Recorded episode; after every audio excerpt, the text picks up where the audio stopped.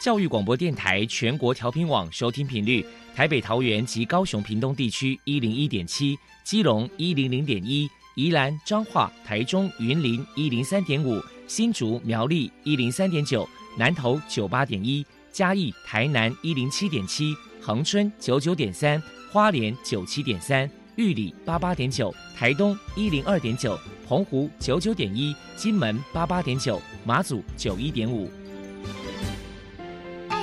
爱是包容，爱是牺牲，爱是分享，爱是服务。因为爱，特殊教育充满了无限的可能。用爱关怀身心障碍同学的未来，用心倾听资赋优异子女的心声。欢迎老师、家长、同学们，大家一起加入特别的爱这个大家庭。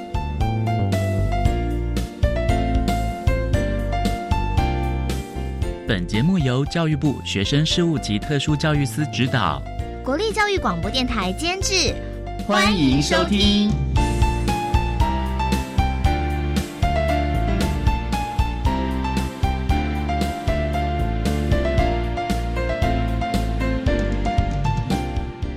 为爱，我们在空中相会。欢迎您再度收听《特别的爱》，我是小莹。这个节目在每个星期六和星期天的十六点零五分到十七点播出。今天节目将为您探讨性别平等的议题。首先，在“爱的小百科”的单元里头，波波将为您邀请高雄市全人教育家长协会的理事长严任怡严理事长为大家说明。高雄市全人教育家长协会有关于性别平等教育推广的经验，提供大家可以做参考。另外，今天的主题专访为你安排的是《爱的随身听》，为您邀请国立台东大学附属特殊教育学校的卢东伟临床心理师为大家说明申一战学生性别平等教育的教学重点及防患未然之道，提供大家可以做个参考啦。节目最后为你安排的是“爱的加油站”，为你邀请新北市立新北特殊教育学校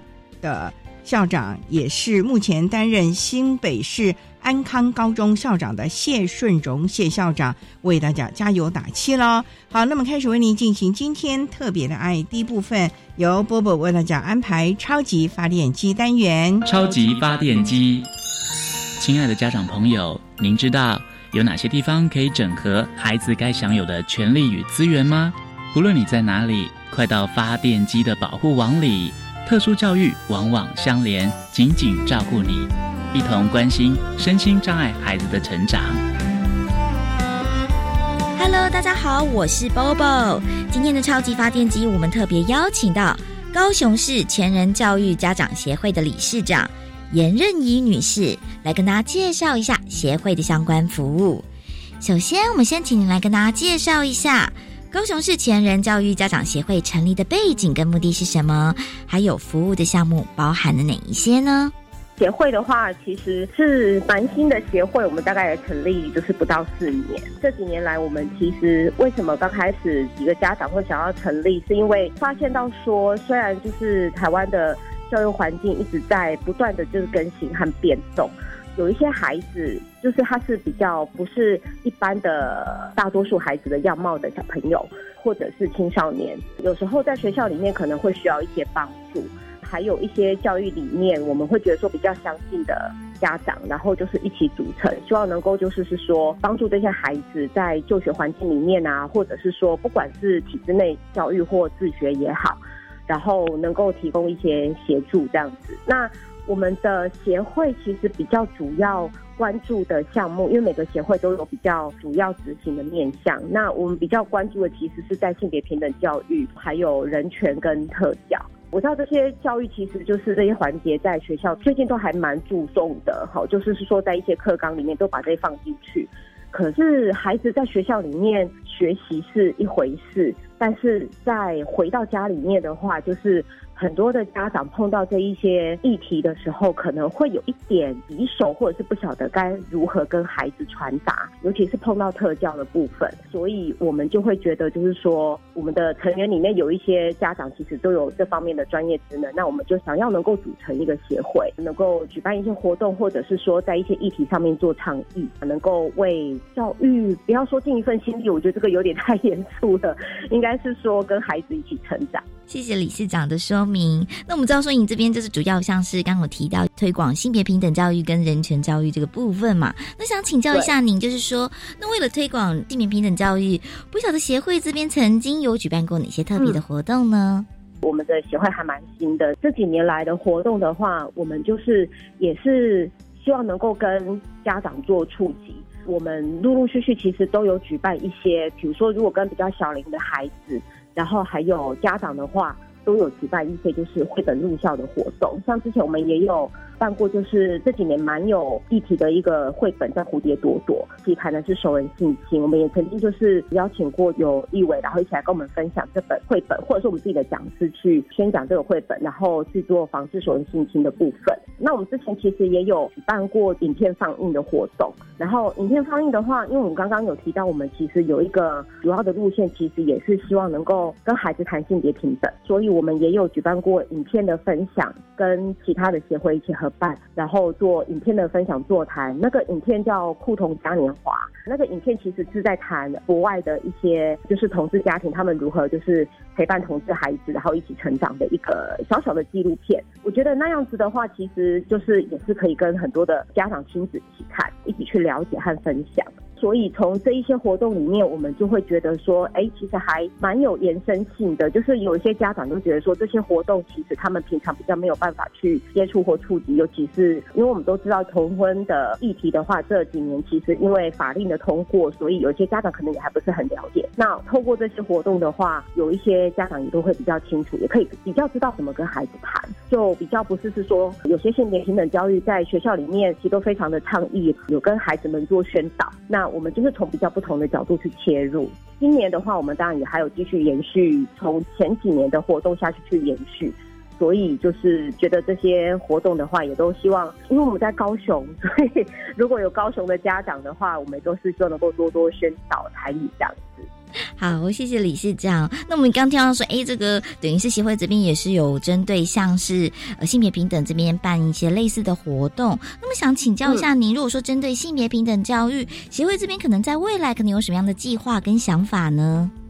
今年刚好就是疫情有比较解封。前几年的话，我们比较能够做的事情就比较有限，可能就线上座谈啊，或者是小小的影片放映，或是学校分享就很不错这样。那我们今年就是想要比较扩张一点点，然后我们今年比较主要有两个活动，就是准备要进行。一个是在暑假的时候，因为我们是家长协会嘛，我们其实也很希望能够从家长的亲子下去去做。在暑假，我们会有跟另外一个协会，就是高雄市性别公民行动协会，我们会一起合办一个叫做“酷童嘉年华”的营队。这营队是两天，然后我们会是希望就是家长跟孩子一起来，因为刚好就是暑假，那我们就会设计一系列的活动，包括影片放映啊，或者是桌游，然后还有就是。孩子的一些户外的活动，然后还有家长亲子职能的课程，这样子的话去了解一些就是多元家庭不同的样貌，尤其是同志家庭的部分。所以这一个会是我们暑假的活动，那我们会再放到我们脸书的粉丝页上面去做宣传，届时再请大家多多支持。那这个是暑假的。另外的话，就是接下来可能就是在八月到十月中间，我们也会再有一个就是连续的座谈，就是每周一次，每周末一次这样子。那那一个座谈的话，就是我们今年比较希望能够跟家长好好谈的，就是家长如何在家里面去跟孩子谈性教育，或者是说性平教育的部分。那这一个就比较牵涉到，就是我们协会想要做的主轴，就是除了性平教育之外。其实也还蛮关注特教这一块，因为你知道特教的孩子有很多不同的样貌，我们也不敢说我们能够真的就是包山包海，其实会比较着重在一些比较隐性的或者是比较高功能自闭的家庭的孩子，可能有雅思啊。像这样子的家庭的话，因为这些孩子他们其实很多都还是在学校的一般班级上课，可是他们有一些状况的话，也是很需要，不管是老师也好，孩子也好，家长也好，去了解跟配合。他们如果在牵涉到性平教育或性教育的部分的话，就我们的了解，就是有一些特教的孩子，有时候真的不小心会去踩到红线。我们就是也会希望，就是说透过我们的一些，因为我们的成员里面有一些其实是职能治疗师或者是性平教育的老师，那我们就是可以一起来合作，希望能够跟家长怎么样去谈这一块，因为性教育跟性平教育的部分，能够帮助家长跟孩子一起在家庭里面去进行。好，等于是这前两年因为疫情的关系，打乱了很多的计划。那刚好呢，今年就有这样的一个机会，可以办这样的一个营队啊，或者是一些系列的讲座这样子。那最后不晓得理事长，您这边可能还有什么样的想法想传达呢？其实台湾的教育环境不是只有台湾啦，就是说，因为这个世界的。环境其实变动的都很快，那所以孩子的脚步一直在跟这个社会的变动，所以家长搞不好都还要追在孩子后面跑。所以我们比较希望就是说，教育这个概念的话，并不是说只有放在学校这个端点，因为大家现在都知道，就是说除了体制内的学校教育之外，自学常常会是家长选择教育途径的一块。那所以，我们也会觉得说，家长自己的职能，然后还有陪伴孩子成长的这个概念，能够就是带到家里面来，尤其是性平特教，还有就是人权的这个环节，这样子，我们其实也就保持着很谦卑，然后还有就是希望能够跟家长们分享的心态，然后一起去做这一些教育课程，这样子，也希望大家能够多多关注。前会其实有脸书的粉丝页。有一些讯息，然后还有一些教育的一些相关的新的资讯，我们也都会贴在上面。如果说各位听众朋友有兴趣，或者说家长有兴趣的话，也希望大家能够多多上我们的粉丝页看一下。非常谢谢高雄市全人教育家长协会的理事长严任英女士接受我们的访问。现在我们就把节目现场交还给主持人小莹。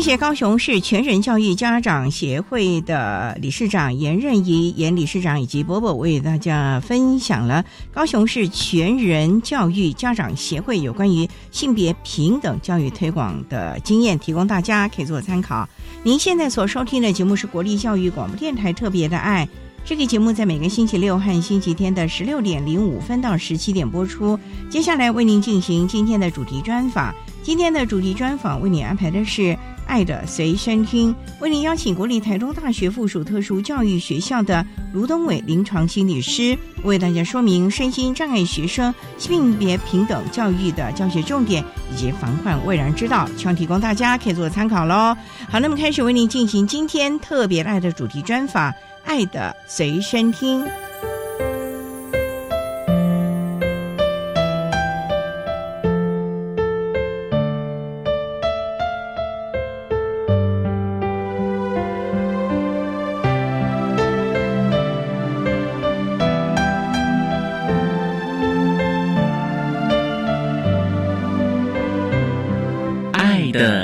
身听。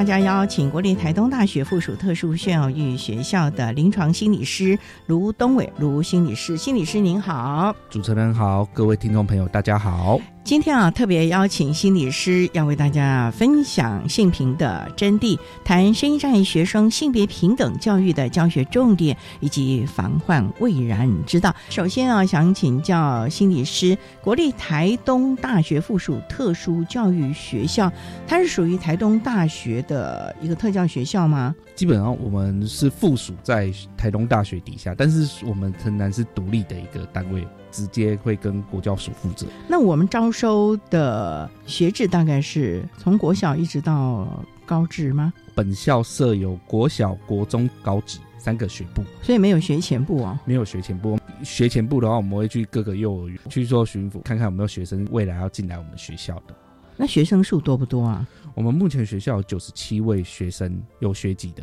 九个年级才九十七位，因为我们学校主要以招收中度、重度及重度智能障碍，还有自闭症伴随智能障碍、多重障碍伴随智能障碍为主，所以我们有一个条件，必须要有中度。重度及重度智能障碍，所以我们招收的学生会有特殊限制。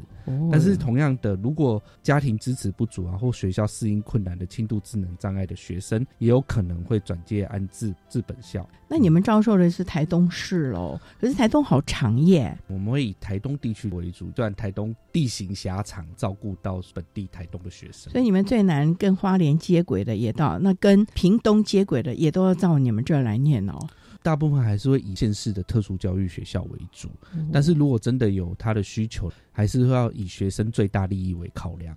那你们有住校吗？我们目前也有提供住宿，是以国中高职为主，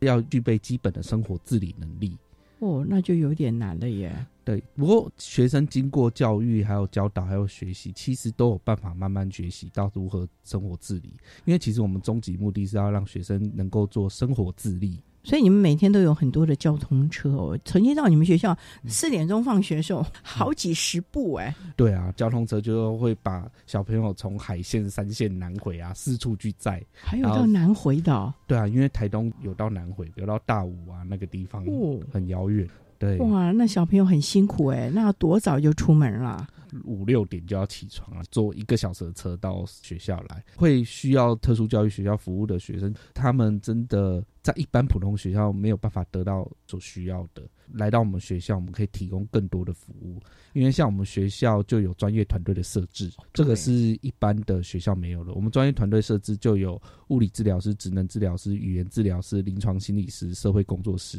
会有这些专业人员直接驻点在学校。驻点学校，对，随时学生有状况，你们都可以马上去做处理。对对对，我们这个会跟一般普通的学校会有很大的差异。光这点就非常棒啊，因为如如果又有这些肢体的，像物理治疗、职能治疗，这都非常重要了。对，那孩子如果有一些这个心理上的状况啊，那可能心理师也就可以帮忙。那社工师也可以整合资源啊。对，所以这真的是一个非常棒的一个方式了啊。好，那我们稍待啊，再请国立台东大学附属特殊教育学校的临床心理师卢东伟卢临床心理师，再为大家分享声音障碍学生性别平等教育的教学重点及防患。未然之道。 아!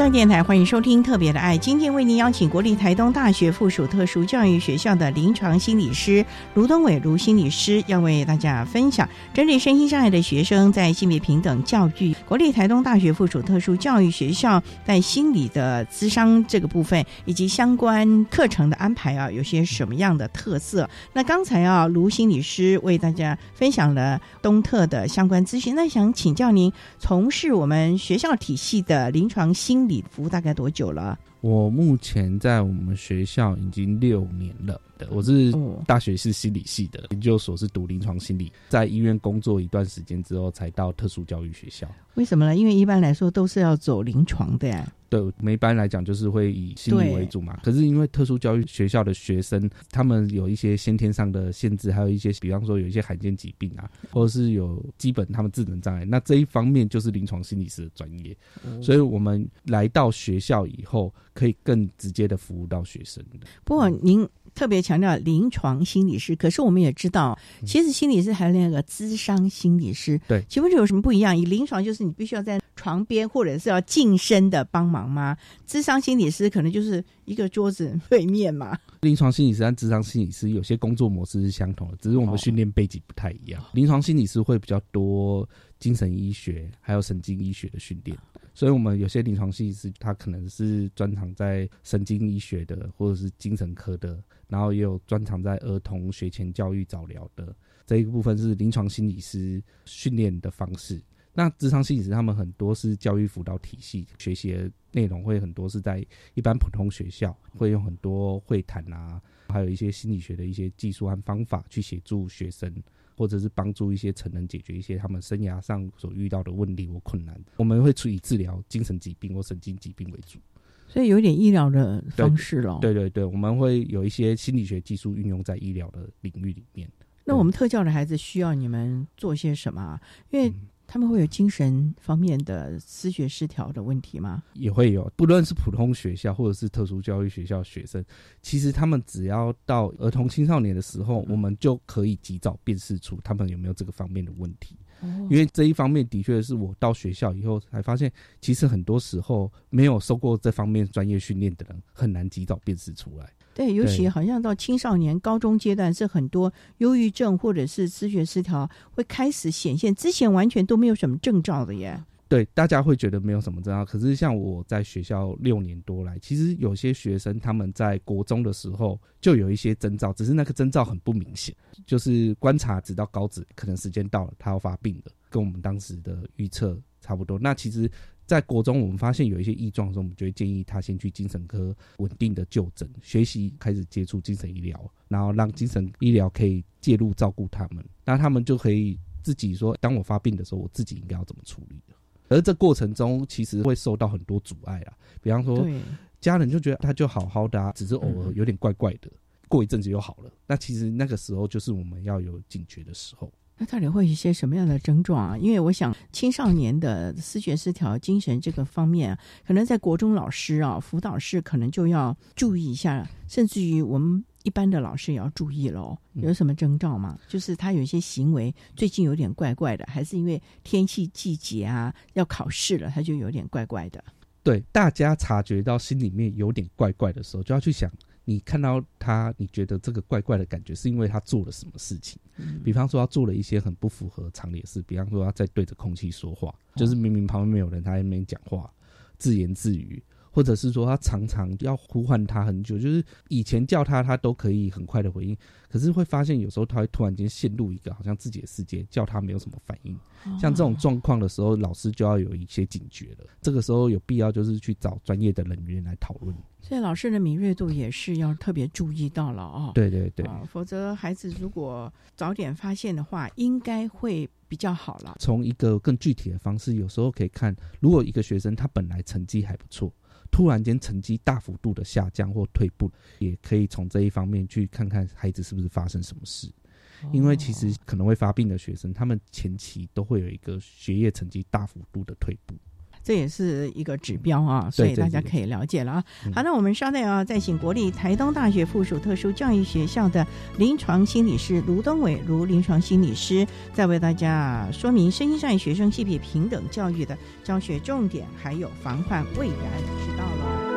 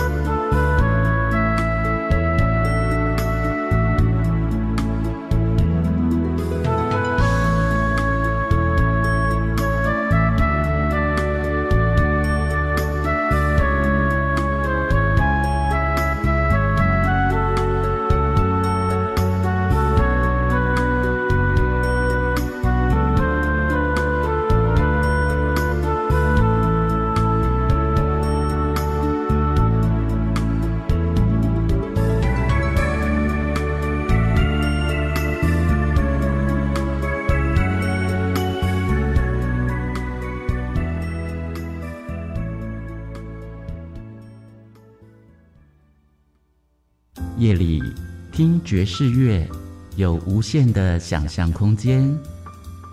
聆听爵士女伶男神的爱恋与人生，和爵士大乐队一起摇摆。我是白天，每周五晚上十一点，欢迎收听国立教育广播电台爵士午夜场，感受爵士乐，一起品味 jazz 的浪漫与恬静。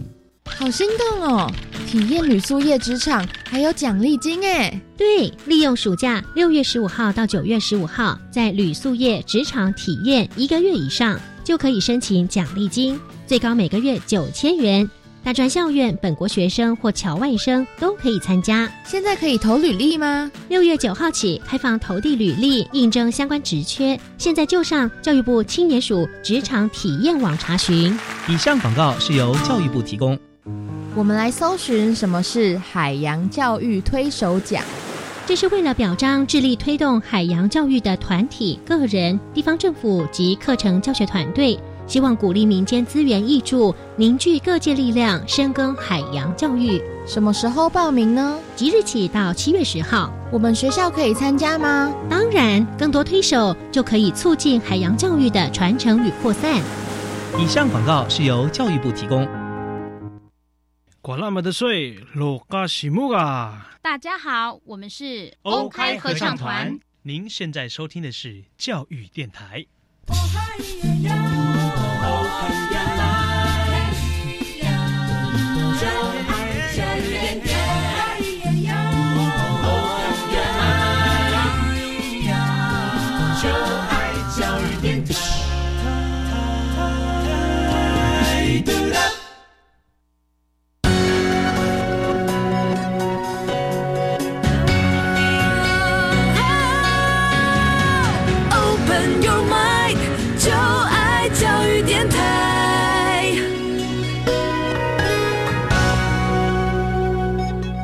电台欢迎收听《特别的爱》这个节目，是在每个星期六和星期天的十六点零五分到十七点播出。今天为您邀请国立台东大学附属特殊教育学校的临床心理师卢德伟卢临床心理师，为大家说明国立台东大学附属特殊教育学校针对我们学校的孩子们提供的性别平等教育的教学策略，还有防患未然知道了。那刚才节目的第一部分谈到了很多我们东特，甚至于针对我们身心障碍孩子啊，在临床心理啊这方面的支持协助了，那想请教了，你这个临床心理师又跟我们性别平等教育有什么关联性啊？因为一零八课纲很多老师啊，各科都要融入在课程当中了，专团的话要怎么来融入 这个性平？那临床心理呢，又有些什么要做的吗？临床心理在性别平等教育这一块啊。因为我们在过往学习的经验里面是有一个性别文化意识的，必须要了解每个性别、每个文化里面对性别的影响，还有对他心理状态的影响。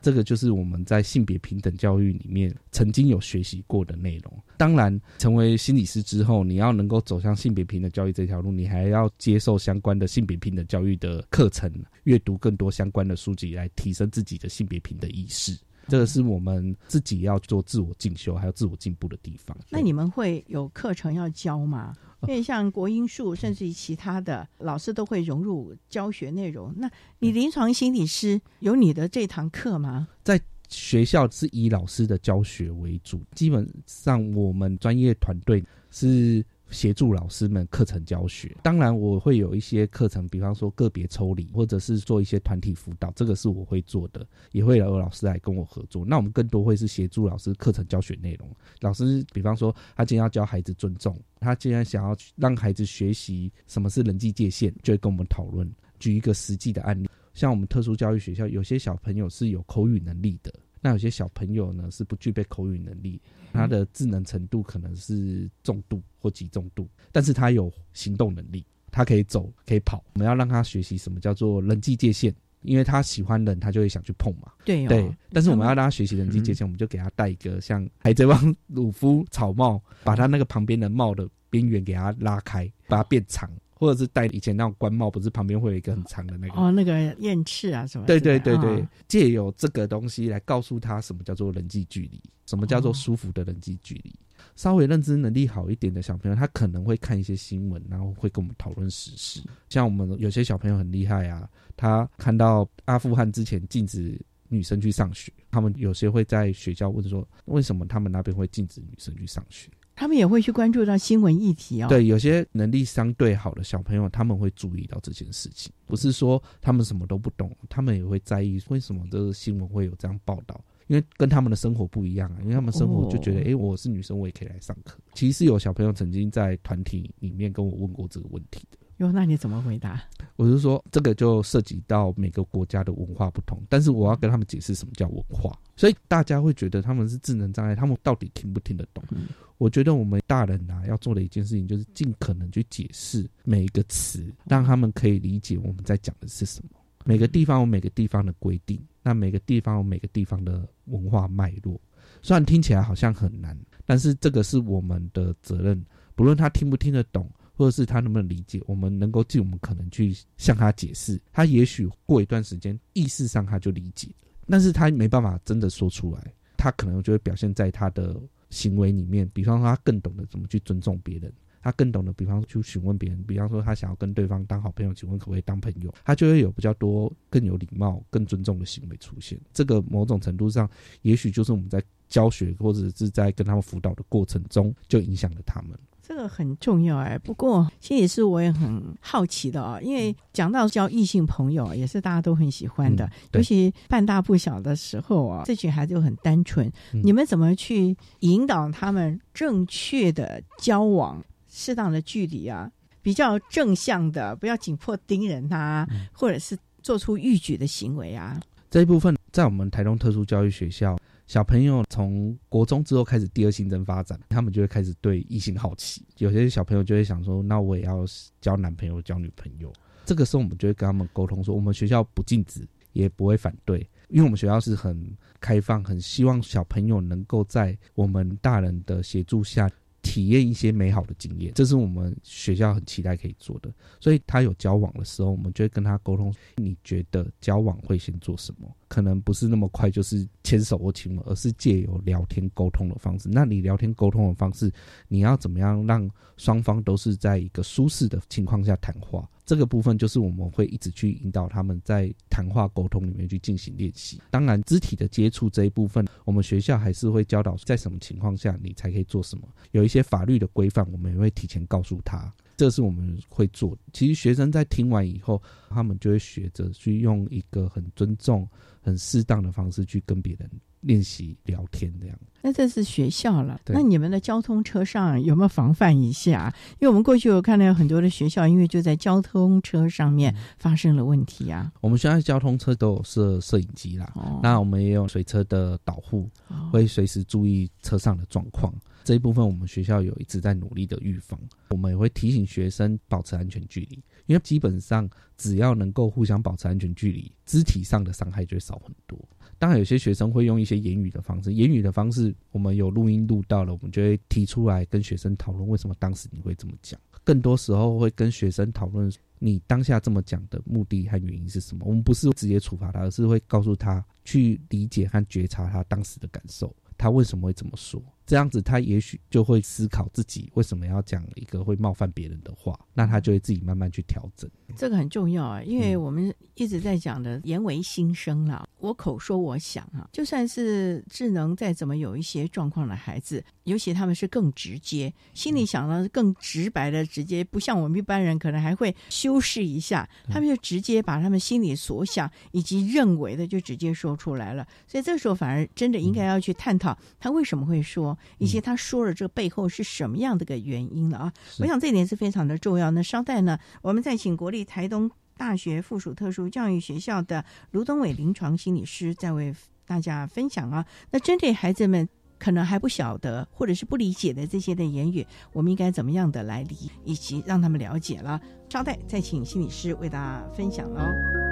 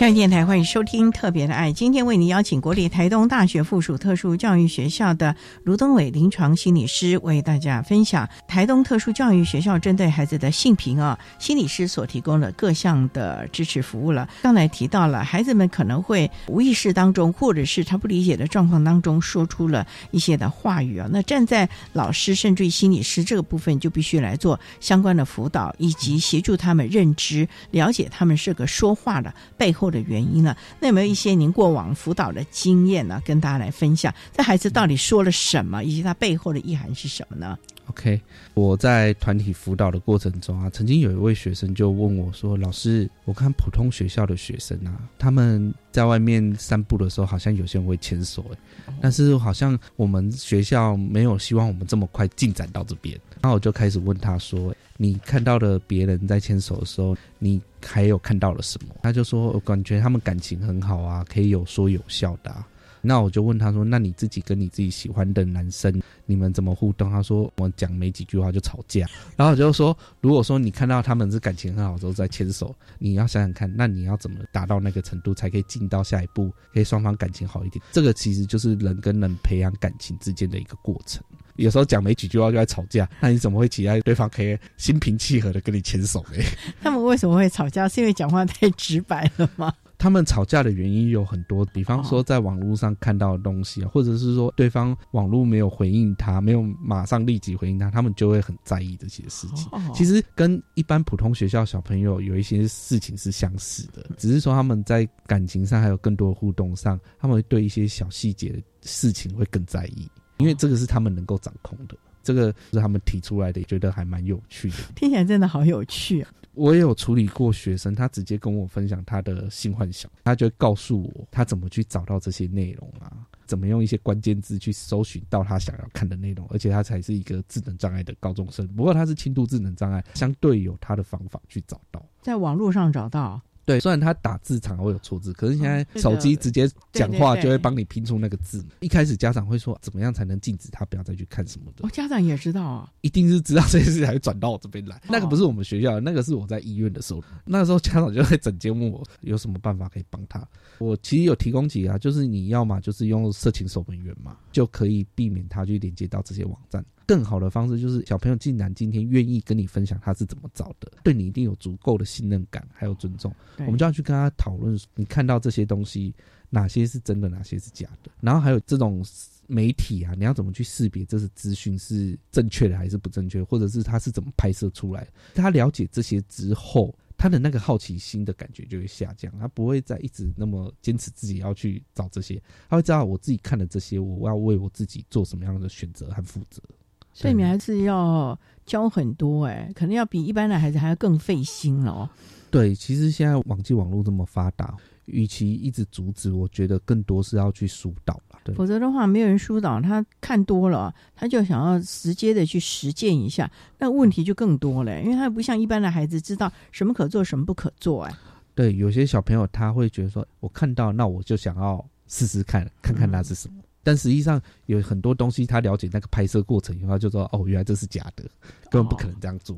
所以其实我们要把前因后果还有整个脉络跟他讲清楚。小朋友当他了解事实的真相的时候，他就会自己去选择一个社会上共同期待的一个行为去表现他们其实大部分都是心地善良，的他们不是真的想要伤害的，他们很多时候只是因为好奇，并不是真的想要伤害别人。可是我觉得这个当个好奇宝宝哈，也就是他们太单纯了，就没有想到后果。像您刚刚所提到的，他喜欢去看这些色情的影片啊，或者等等的这个部分，你们事后有没有做一些相关的辅导？因为这个孩子既然愿意跟你们讲，表示他信任你们，所以你们在辅导的时候，那更要特别小心你们的言语啊。啊，或者是面部的表情，免得让他觉得说，哎呦，好像不妙，以后都不敢跟你们说了耶。其实我们就是保持着尊重、开放的态度。我也会跟他讲我过往的经验是怎么样，我怎么接触到这些东西。我就问他说：“那你想想看，为什么你讲这些东西老师听得懂？那一定代表老师以前也有看过。那我们是怎么样去经历过这一段时间的？其实有时候你保持着真诚、开放的态度啊，分享你的经验，对小孩子来说，我们有共同的经验，有共同的感受。”诶，原来我的成长经历，老师你也曾经有过这样的经历。这个对于小孩子对你的信任度，还有那个真实的感受，还有人跟人之间的信任感，会非常的有帮助。可是老师，你把你自己的跟孩子说了，好像在一般学校也没这么坦诚吧？太哥们儿，或者是太那个了吧？哦不，我们还是要教你怎么去建立界限。我会告诉你，我虽然有相同经验，但我不用跟你讲那么多细节，因为有类似的经验，我们大家才可以讨论，才会更信任你。我的策略和方法是这样子，因为有时候对小朋友来说，他需要共感，他知道说，哎，你不是用一个教条式的方式在跟我说，嗯，而是以一个过来人的方式在跟我讨论这些事情。这个其实是我们在一开始建立关系的过程中可以使用的一些方法与技巧，但是你不用跟他讲说那么多细节，因为重点是你还是要把所有的焦点放在小孩子。自己个人的感受上面，这个很重要啊。最重要的就是心理师啊，这个部分能够让他的心里比较舒服，能够了解一些事情，不要让他觉得说这个事情是不对的，让他心里就先有一个挂碍了啊。好，那我们稍待再请国立台中大学附属特殊教育学校的卢登伟临床心理师，再为大家分享他心理师的专业，针对了我们性别平等这个议题呢，他是如何的协助我们的孩子喽。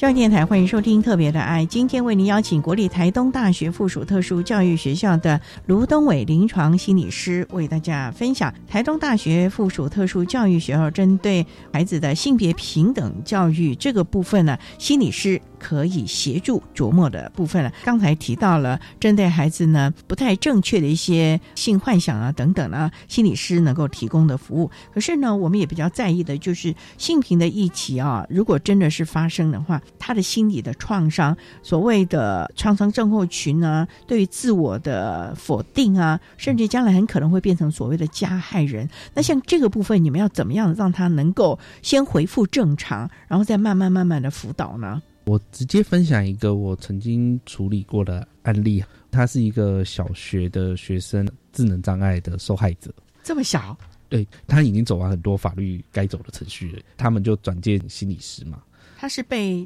近亲还是？详细的状况我记得好像是近亲，因为大部分都是熟人所为。这个小朋友他的家庭支持功能相对辛苦单亲家庭，我那个时候在医院的时候遇到他。我觉得他对人的信任感处在一个很混乱懵懂的情况，就是他对人好像有时候会过度的肢体接触，有时候又好像表现出很大的不安全感，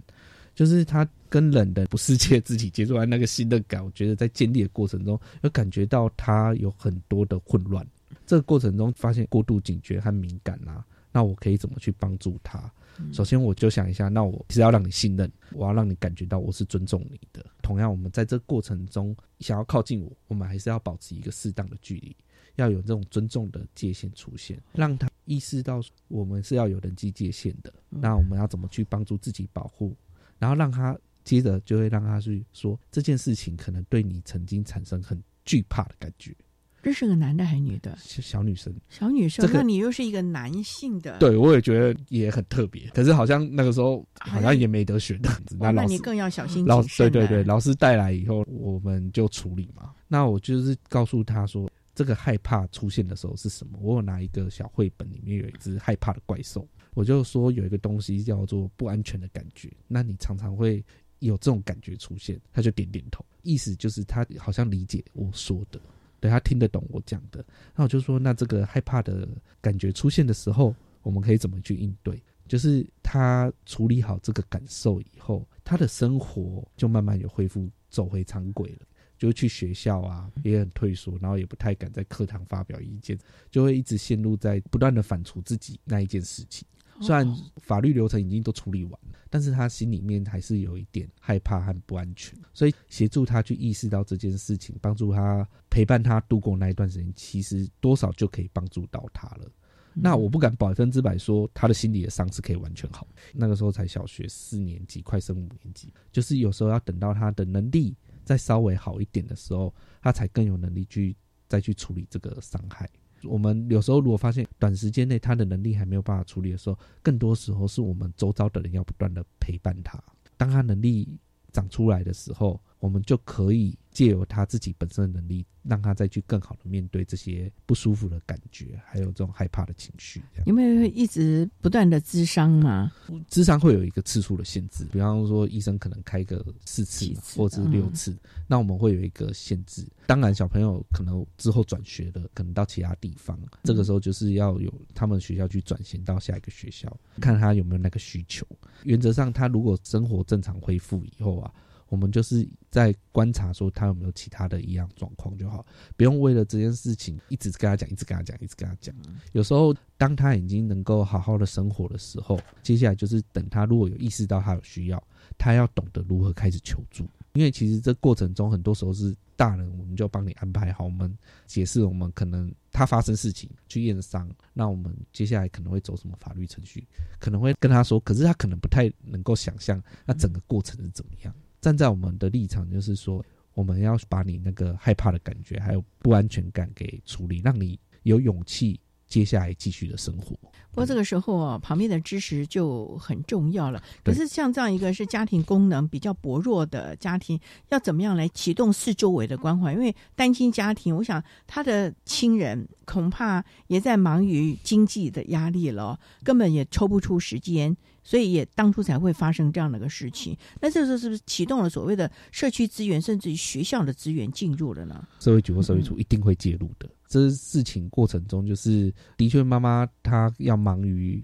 工作赚钱，那可能暂时交给熟识的人照顾，的确没有错。熟识的人照顾这件事情，的确会对小孩子对熟识的人的信任感造成很大的危机。我们就是要想，如果要避免这件事情。但是我们不可能一夜废死嘛，就是一定要再找可以更信任的人，或是更能够支持的单位，比方说有没有课后照顾的协会等等的，去介入，去帮助妈妈小朋友的照顾问题。也许有一些社区资源的介入，就可以减轻妈妈照顾压力。我觉得这部分应该不光是小朋友，我觉得像这个妈妈，她可能也有人情的压力哦。而且她的孩子发生这个事情，我觉得对妈妈的心理，她可能有愧疚、不舍，甚至于自责。那这个部分，你们是不是也要有相关的心理辅导去协助？这位妈妈，或者是他四周围的这个亲属的心理的调试，否则的话，我觉得对长辈他的主要照顾者来说，其实也是一个创伤哎。对，像有这样的事情发生，大家可以去寻求社区心理卫生中心，像我们就会提供一些社区心理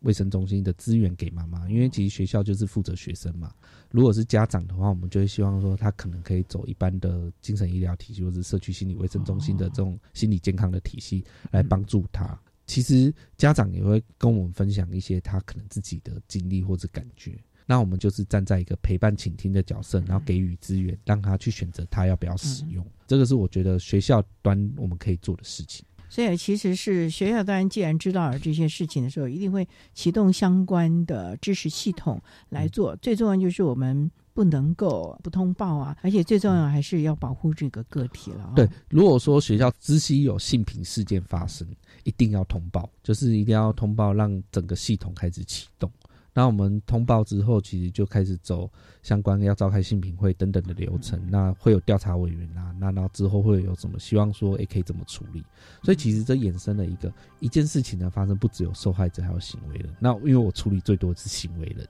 就是如果是学生，学生对学生的话，行为人我是处理最多的。哎，这个部分也是非常非常的重要。不过今天限时间啊，我们也只能请国立台东大学附属特殊教育学校的卢东伟临床心理师为大家分享到这呢。我们下回啊，再请心理师来针对的相关的议题来谈谈如何针对身心障碍的学生进行性平教育以及相关的支持啊。今天非常谢谢临床心理师的说明，谢谢您。好，谢谢。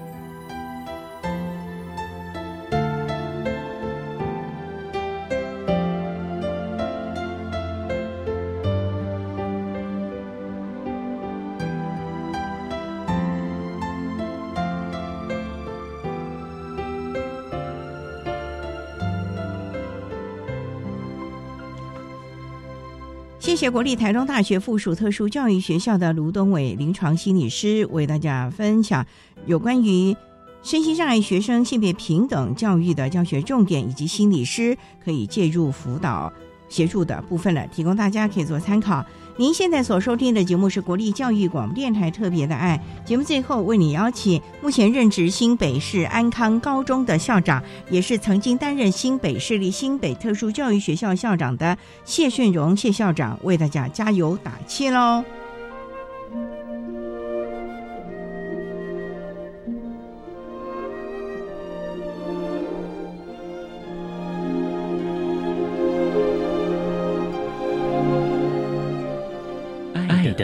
加油站。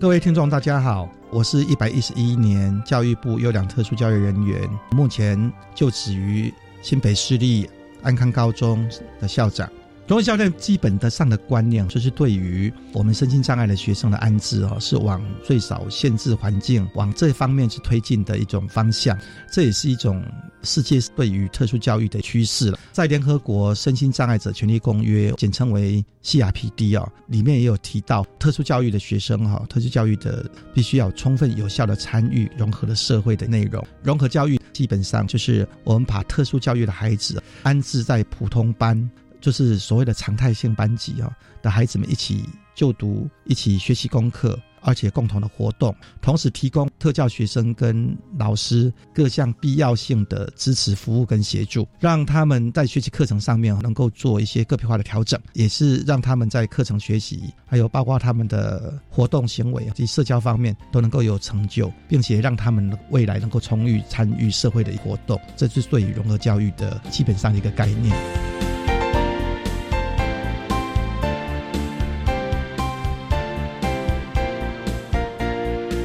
今天节目就为您进行到这，感谢您的收听。在明天节目中，为你邀请新北市立新北特殊教育学校的校长，也是目前担任新北安康高中校长的谢顺荣谢校长，为大家说明无爱友善的氛围，谈融合教育推行的精神以及如何落实的教学策略，希望提供大家可以做参考。感谢你的收听，也欢迎您在明天十六点零五分再度收听特别的爱。我们明天见了，拜拜。